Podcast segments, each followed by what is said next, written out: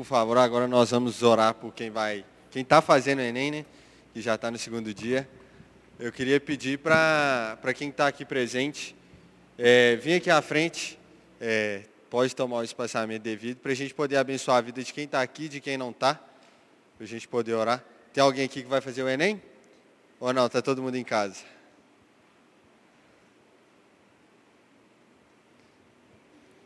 Aí eu queria pedir para todo mundo estender a mão para cá e mentalizar quem está em casa, quem lembra que, que vai fazer o Enem, para a gente poder abençoar a vida dessas pessoas nessa prova, que não é legal não, como todo mundo sabe. Mas vamos lá. Meu Deus, eu estou aqui, Pai, como teu instrumento para abençoar a vida de todos aqueles que estão aqui presentes e que estão em casa, que vão fazer essa prova, Pai, que é o Enem, que é uma prova que muitos falam que define a vida, mas não define, Pai é uma prova que só leva para um próximo passo, mas que o Senhor está no controle, Pai. Pai, que o Senhor as abençoe, as dê confiança, as dê sabedoria, Pai, lembrança de tudo que elas estudaram e tranquilidade, Pai, para descansar nos teus braços e saber, Pai, que é o Senhor que vai fazer a sua vontade, Deus. E que não provém delas, não é elas que, que vão decidir o que, é que vai acontecer, mas sim o Senhor, Deus. Então eu te peço, toma as mãos delas, toma a mente delas, Pai as deixe tranquilas, a dê umas, uma boa noite de sono, para que amanhã elas possam ter tranquilidade para fazer essa prova, Pai, nesse período também difícil que mudou tudo, Deus. Em nome de Jesus, amém.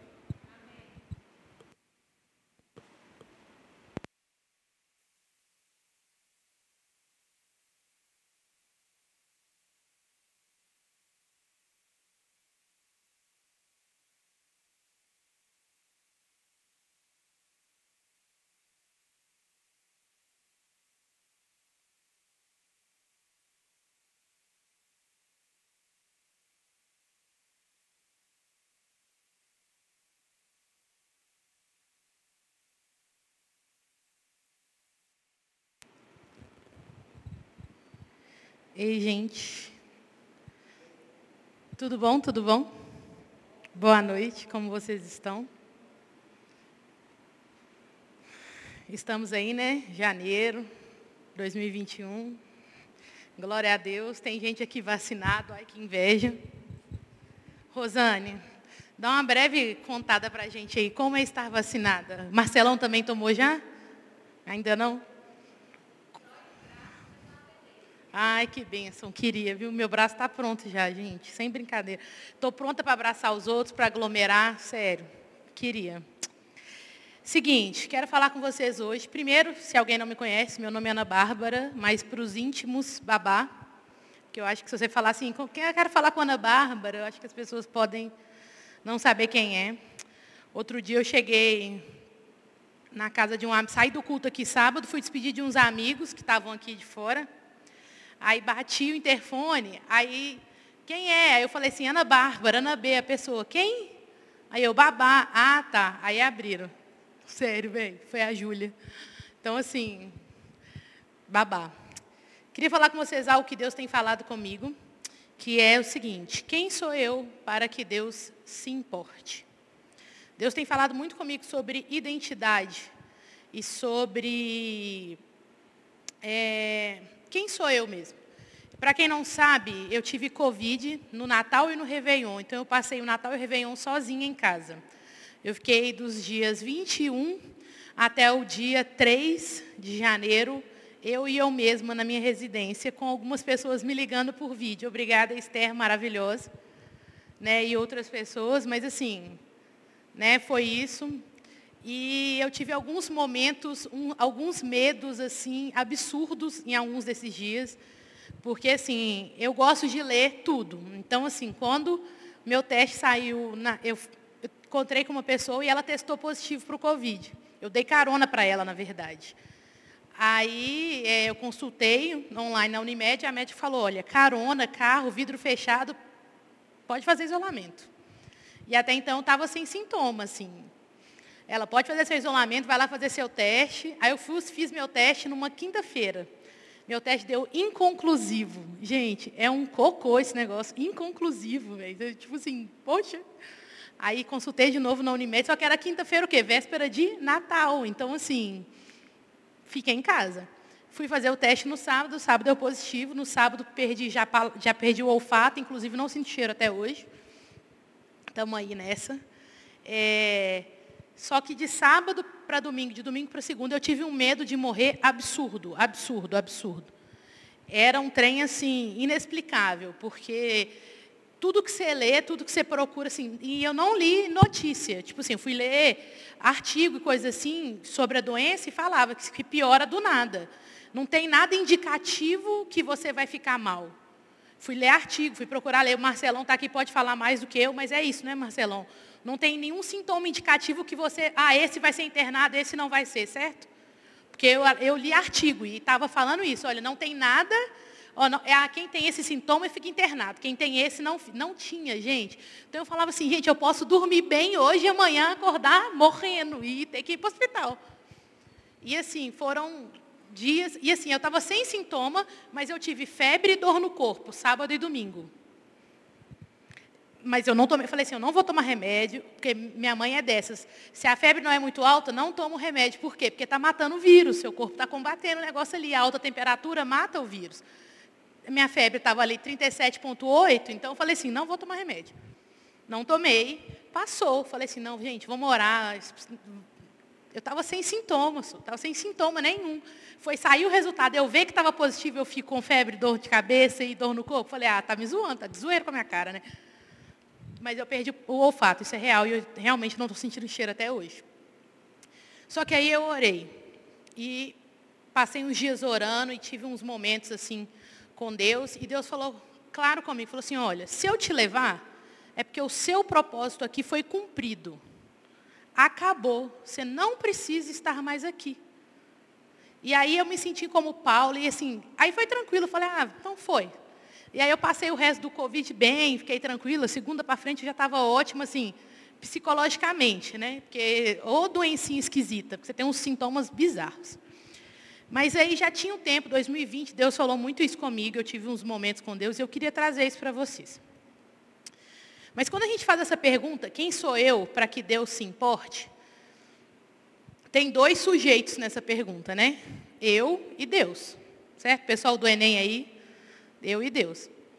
Só que quando a gente fala quem sou eu para que Deus se importe, parece que eu estou perguntando muito mais sobre mim do que sobre Deus. Porque quem sou eu para Deus se importar? Só que para eu responder essa pergunta, eu deveria me perguntar muito mais sobre quem é Deus para que Ele se importe comigo. Então eu deveria muito mais conhecer e saber quem é Deus e pensar e olhar para Deus para eu responder essa pergunta do que olhar para mim. Porque olha só, lá em Gênesis, se o Marcelão quiser não está ali. Ó, oh, o Marcelão foi mal, o Léo, mas ele não está ali, eu vou ler para vocês, quem quiser abrir, Gênesis 1. Seguinte. Diz assim, ó. Eu vou ler na versão da Bíblia a mensagem, tá bom, gente? Mas é bem parecido com o que vocês têm aí. Em primeiro lugar, Deus criou o céu e a terra. Tudo que se vê e tudo que não se vê. A terra era uma massa sem forma, um vazio sem fim, uma escuridão quase palpável e o Espírito de Deus parava sobre o abismo das águas. Então, o que, que a gente vê? Uma desordem natural. A terra era sem forma, tem muitas versões que falam, a terra era sem forma e vazia, e o Espírito de Deus parava sobre as águas. Tem música, tem tudo. Então, assim, a gente vê uma desordem, e a única coisa que existia era quem? Deus. Então, não existia nada. A única coisa que existia era Deus. Né? E lá em João 1, a gente vê uma afirmação disso, e uma complementação melhor do que, e João, João complementa mais ainda dizendo, antes de tudo havia a palavra, ou em algumas versões, é, no início de tudo era o verbo, e o verbo estava com Deus, e o verbo era Deus. Na versão que eu trouxe para vocês, que é a da mensagem, fala assim, ó, Antes de tudo havia a palavra, a palavra presente em Deus e Deus presente na palavra. A palavra era Deus, desde o princípio à disposição de Deus. Tudo foi criado por meio dele. Nada veio a existir sem ele. O que veio à existência foi a vida, e a vida era a luz, a luz pela qual se devia, se devia viver. A luz da vida brilhou nas trevas, as trevas nada puderam fazer contra a luz. Então, o que, que a gente vê? João afirmando e confirmando que nada existia a não ser o Verbo, que era Deus, E que a palavra dele, agora ele traz uma informação importante. A palavra dele tem um poder de quê? De ser a luz e de criar coisas. Porque nada do que foi feito, se não fosse ele, se faria. Então, a gente vê, então, nas escrituras hebraicas, que a palavra ou o verbo é usado como um agente de criação. Oh, como a gente pode ver em Salmo 33, 6, que diz, mediante a palavra do Senhor foram feitos céus e terras e corpos celestes pela boca do sopro do Senhor. Ou, como a gente diz na música dos nossos amigos, Salmo 119, 11, escondi a tua palavra no meu coração para não pecar contra ti. A gente vê também que a palavra, ou o verbo, ela é o quê? Ela é a lei de Deus dada a nós. Mas a gente pode ver também, se a gente olhar a filosofia grega, que a palavra era o princípio ou a razão que governava o mundo. A gente pode ver nesse texto de João. Então a gente vê que tudo era sem forma e a única coisa existente criou tudo que existe. Então, se a única coisa existente criou tudo que existe, para eu saber quem sou eu para que Deus se importe, eu preciso saber e olhar para quem é Ele. Quem é Ele? E tudo na Bíblia que a gente pegar se volta para ele. E aí a gente continua caminhando em Gênesis e diz assim no 27, 1, 27. Criou Deus o homem à sua imagem. A sua imagem o criou. Homem e mulher os criou. Deus os abençoou e lhes disse: Sejam férteis e dominem sobre os peixes do mar, sobre as aves da terra, sobre as aves do céu e sobre os animais que se movem pela terra. Disse Deus: Eis que lhes dou todas as plantas que nascem em toda a terra e produzam sementes, e todas as árvores que dão frutos como semente. Elas lhes servirão de alimentos para vocês. E dou todos os vegetais como alimento, e tudo o que tem fôlego de vida. E a todos os grandes animais da terra, a todas as aves do céu, e a todas as criaturas que se movem rente ao chão. E assim foi. E Deus viu que havia feito, e tudo que havia feito tinha ficado muito bom. Então, um Deus que existia, além de tudo, a única coisa que existia, num vazio, ele cria e dá ordem às coisas. Ele cria uma estrutura. Se você pegar ele Gênesis, Deus cria uma estrutura. Ele não cria a planta antes de criar a luz, porque a planta se alimenta da luz. Ele não cria um animal herbívoro antes de criar a planta, porque senão o animal não tem de onde se alimentar. Ele não cria o ser humano antes de criar todas as coisas, porque o ser humano não tem onde viver e onde se alimentar. Então Deus gera no meio de um caos uma ordem. No meio de uma morte ele gera vida. E aí Deus cria o ser humano. E o ser humano é a ápice da criação do homem, porque Deus pega Adão e Eva, coloca lá e fala assim, ó, agora você vai ser mordomo da minha criação. Eu te dou tudo o que eu criei, está aqui. As aves, as, os animais, as plantas, está aqui. E mais, porque eu te criei a minha imagem e semelhança, certo? Então, eu te dou mais. Eu te dou um relacionamento comigo. Eu vou descer aqui e vou me relacionar com você todos os dias. Então, quando Deus nos fez, Ele não estava de brincadeira, Ele não falou assim, ah, vou testar alguma coisa. Não. Ele tinha em mente o que ele queria fazer, ele trouxe vida onde havia morte. Onde havia caos, ele trouxe organização, ele trouxe luz, aonde havia trevas. Só que a gente sabe que as coisas não ficaram dessa forma. Deus criou uma estrutura, um sentido, uma ordem e um propósito para todas as coisas. Tudo que foi criado por Deus tem uma, uma estrutura pré-definida, tem um sentido, tem uma ordem e tem um propósito. Porém, algo acontece entre Gênesis 1, 31 e Gênesis 3. Ou até antes, depende do que você vai acreditar, onde você vai acreditar que houve a queda. Nós não estamos aqui para discutir isso. Porém, a gente sabe que a única o único objetivo de Satanás e seus demônios é destruir e se opor a toda obra criada por Deus. Então, os demônios se opõem a toda obra de Deus tentando destruí-las. É a única coisa que eles querem fazer. Então, em Gênesis 3, a gente pode ver o quê? A serpente chegando para Eva e pegando a palavra de Deus e usando daquilo que ela usa, que é o engano, a mentira e a distorção, e trazendo uma mudança de sentido naquilo que foi falado por Deus e dado em direção a Eva. Eva tinha recebido um sentido e um propósito. Satanás, ele não consegue mudar ali naquele momento a estrutura daquilo que foi criado por Deus. Mas ele precisa chegar e mudar a estrutura para que ele consiga chegar perto de destruir a obra de Deus. Então ele vai na tentativa o quê? Eu vou mudar o sentido daquilo. Porque eu começo uma mudança pequena. Então eu mudo uma vírgula. Pessoal aí que gosta de fazer meme, essas coisas, sabe, né? Uma vírgula num lugar errado muda a frase inteira. Muda o sentido de tudo. Então eu mudo uma vírgula. Ah, mas Deus falou o quê? Deus falou que eu vou morrer. Ah, não, certamente você não vai morrer. Você vai o quê? Não, você vai ter o conhecimento do bem e do mal. E aí ele vai gerar nela um sentimento que gerou nele, de ser igual a Deus. Ele planta a sementinha e ele colhe a sementinha. E Eva vai e muda isso aqui do sentido da vida dela. Ela recebeu um propósito, um sentido e uma ordem de Deus. Mas ela altera isso. Mas ela desobedece. E aí é pequeno, a gente não consegue ver. Eu não combinei com o Cláudio, o Cláudio acabou citando boas das consequências que né, quem não está vendo a novela aí, mas boas as consequências que acontecem com Adão e com Eva, a gente pode ver hoje, né? As consequências, né? Nós estamos vivendo aí, ó, coronavírus. Mas mudou o sentido. Satanás tentou fazer a mesma coisa com Jesus no deserto. Em Mateus 4, de 1 a 11, depois vocês podem ler lá. Ele chega para Jesus e fala: Ah, mas você não é o Deus, você não é o filho de Deus, então manda, se joga daqui que seus anjos vão te servir, eles vão te resgatar, eles vão te salvar. Satanás estava errado? Não, Jesus era o filho de Deus, mas não era para isso que ele estava ali. Mas ele vai usar aquilo a favor, porque ele é enganador, porque ele é mentiroso. E Satanás sabe.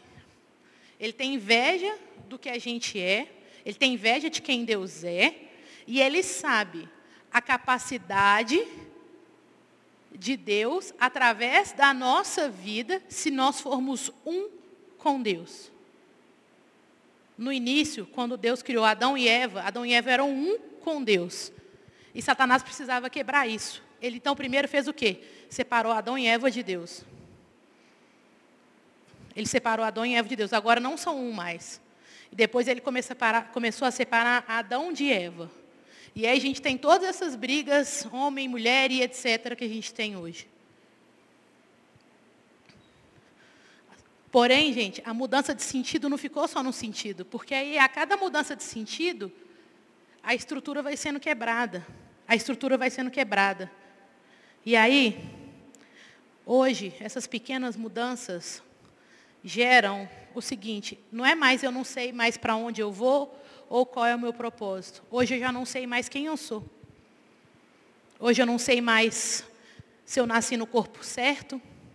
Eu não sei mais se eu sou homem, se eu sou mulher. Qual é o meu gênero.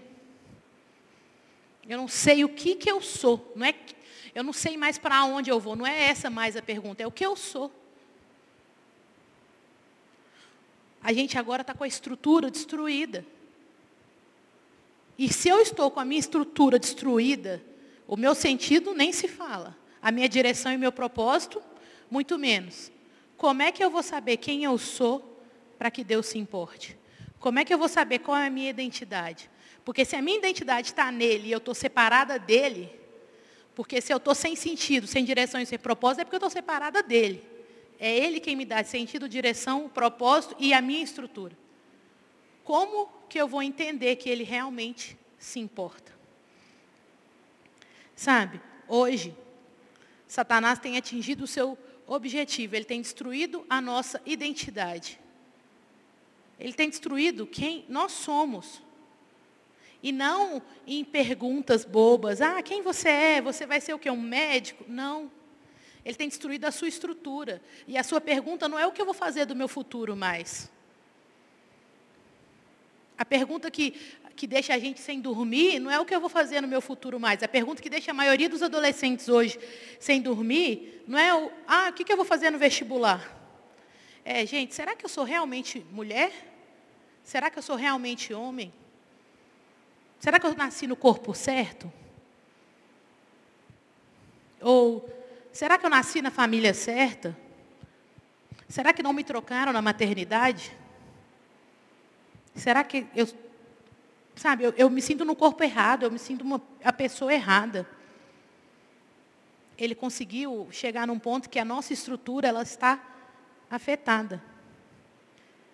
Só que a Bíblia diz que Deus, em Gênesis 1, 27, que Deus, homem e mulher, a sua imagem e semelhança os criou. Nós fomos criados à imagem e semelhança. Deus não criou um animal.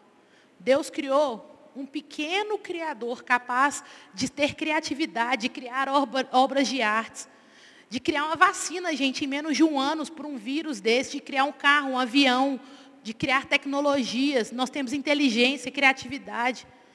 Gente, nós temos a capacidade de nos relacionar com o nosso Deus. Isso é algo que nenhum animal tem. Mas isso é algo que o diabo tem destruído. E cada vez mais, isso tem moldado a gente. E tem trazido uma pergunta, ah, quem sou eu? Onde que eu sou? Onde que eu vou descobrir isso? E cada vez mais você tem olhado para movimentos, você tem olhado para dentro de você para descobrir quem você é, para grupos, para pessoas, para autoajuda, lugares onde você nunca vai descobrir quem você é, porque a sua identidade não está em nenhum lugar aqui. A sua identidade está em quem te criou. Somente nele a gente pode achar a nossa identidade. A gente perde a nossa identidade até na religião, no legalismo, no moralismo, nas leis. Porque a gente para de olhar para Ele, que é quem pode dizer quem nós somos. Se você, imagina que você criou alguma coisa. Se essa coisa que você criou, você emprestou para alguém, a pessoa está usando de forma errada. Se você chega na casa dela e você vê, mesmo que a pessoa tenha perdido o manual de instrução, você criou, certo?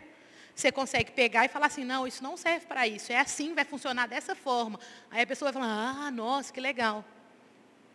Mas ela nunca vai saber para que, que aquela coisa funciona. Vo... Mas você vai, mesmo sem manual de instrução, e é a mesma coisa.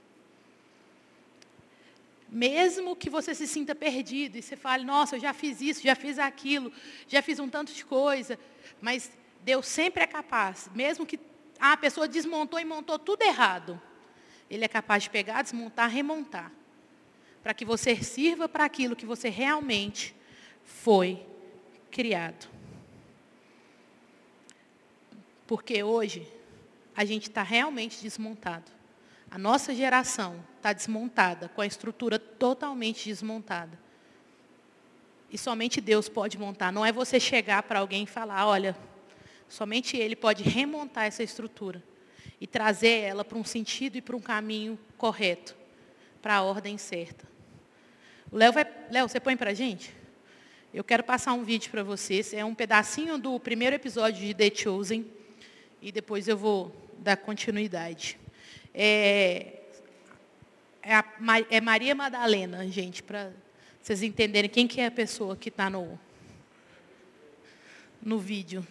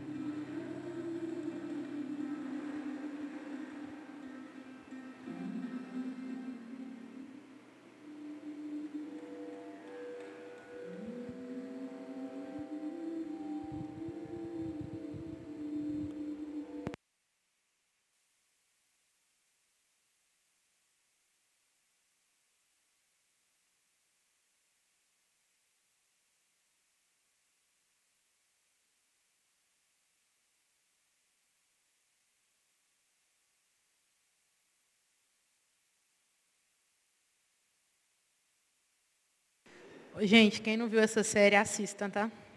É de grátis e é muito forte. Seguinte, a gente é enganado todos os dias a olhar para todos os lugares, menos para o início, menos para o fim. Apocalipse 22, 13 diz que ele é o alfa, o ômega, o início e o fim. O nosso olhar ele é sempre desviado para os nossos problemas, para o que aconteceu com a gente, para o que fizeram com a gente. Mas você tem que entender o seguinte, não é minimizando os seus problemas, mas você não é os seus problemas, você não é o que fizeram de você. O mundo diz que você é uma soma do meio que você vive, isso é uma mentira, você não é isso. Você é quem Deus diz que você é. A sua identidade está nele, firmada nele. Só nele você vai encontrar. A gente é todo dia bombardeado a procurar a nossa identidade em diversos lugares onde a gente não vai encontrá-la. Onde a gente só vai encontrar mais dor e mais sofrimento e comparação uns com os outros.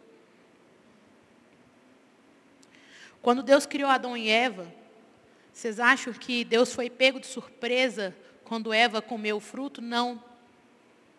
Ele já sabia. Ele criou Adão e Eva sabendo que ele ia morrer. Ele criou Adão e Eva sabendo que, porque ele amou tanto o mundo, que deu seu filho único, unigênito, para que todo aquele que nele crê não pereça, mas tenha vida eterna. Quem é você para que o Deus que existe antes de todas as coisas se importe? Você é aquele que fez Deus te criar sabendo que ia morrer. Você é aquele que fez Deus te criar sabendo que pagaria o preço pela sua vida, porque o salário do pecado é a morte, mas o dom gratuito de Deus é a vida eterna. Você é o traidor, mas que é chamado hoje de justo, porque o sangue dele te justifica. Como diz em 2 Coríntios 5, 21 aquele que não conheceu o pecado. Deus o fez pecado por nós, para que por meio dele fôssemos feitos justiça de Deus. Você é aquele que prega o prego na mão de Jesus na cruz. Mas que ele chega e fala que você é filho. Porque todos quantos o conheceram, deu-lhes o direito de serem feitos filhos de Deus. Você é aquele que ele chama pelo nome. Deus não esquece o seu nome, assim como ele não esquece quem você é. E ele sabe quem você é. Eu queria que você ficasse de pé agora.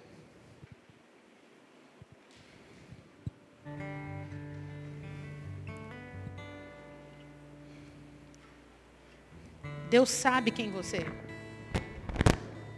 Mas a nossa estrutura ela está tão danificada pelas informações que a gente recebe de todos os lados. O nosso, nossa, o nosso propósito ele está tão danificado. A nossa direção que a gente procura em todos os lugares, menos nele, quem a gente é. A gente é dele. A gente é filho dele. E a gente é o que ele falar que a gente é. Então, se ele virar para mim e falar, Ana Bárbara, você é minha filha e não sei o quê, não sei o quê. Eu sou. E pode o Deus, pode ser todo mundo falar, falar Deus e o mundo é ótimo, né? Mas pode ser minha mãe, pode ser todo mundo falar outra coisa, gente. Não é. A gente é bombardeado o tempo inteiro para ser distraído pela opinião das outras pessoas, pelo que o, o popular diz, pelo que o senso comum diz. O diabo usa isso, ele é enganador. O diabo veio para roubar, matar e destruir. Ele é o pai da mentira. E o que ele puder te enganar e trocar as vírgulas das frases e das palavras, para que você caia no engano, ele vai fazer. Para ele destruir quem você é para que você pense, quem sou eu para que Deus se importe? E não para que você pense, quem é Deus para que eu me preocupe? Quem é Deus para que eu fique me preocupando? Eu sei quem eu sou nele. E se eu não sei, mas eu sei quem ele é, então eu vou descobrir. Eu queria que, não vou chamar aqui na frente, a gente está evitando confusão, mas eu queria que você tirasse esse tempo agora para orar. Sabe, às vezes você passou por alguma coisa na sua vida e você fala, ah, não, eu sou uma pessoa é, que foi abusada emocionalmente, fisicamente, sei lá. Eu sou uma pessoa abusada. Não, não é. Que fizeram com você não define quem você é. Ah, eu sou uma pessoa que foi traída. Eu sou uma. Não. Eu sou um traidor. Também não. O que você fez também não define quem você é.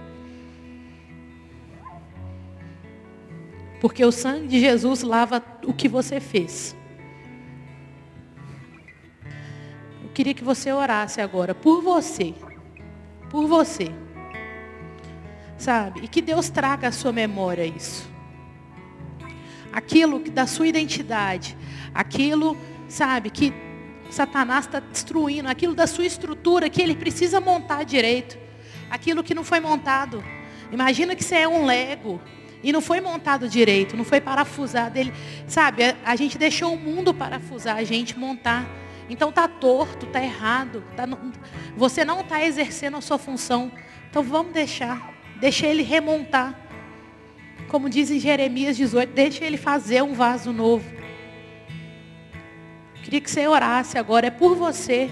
Se você quiser se ajoelhar, se você quiser ir lá no fundo, fica na liberdade. Mas é você e Deus agora. Não olha para o lado, não olha para ninguém. Você e Deus. Deus tem algo para fazer na sua vida. Não adianta você querer e ficar remontando os outros e falar da identidade do outro. Quem vai montar o outro é Deus. Você precisa deixar ele montar você.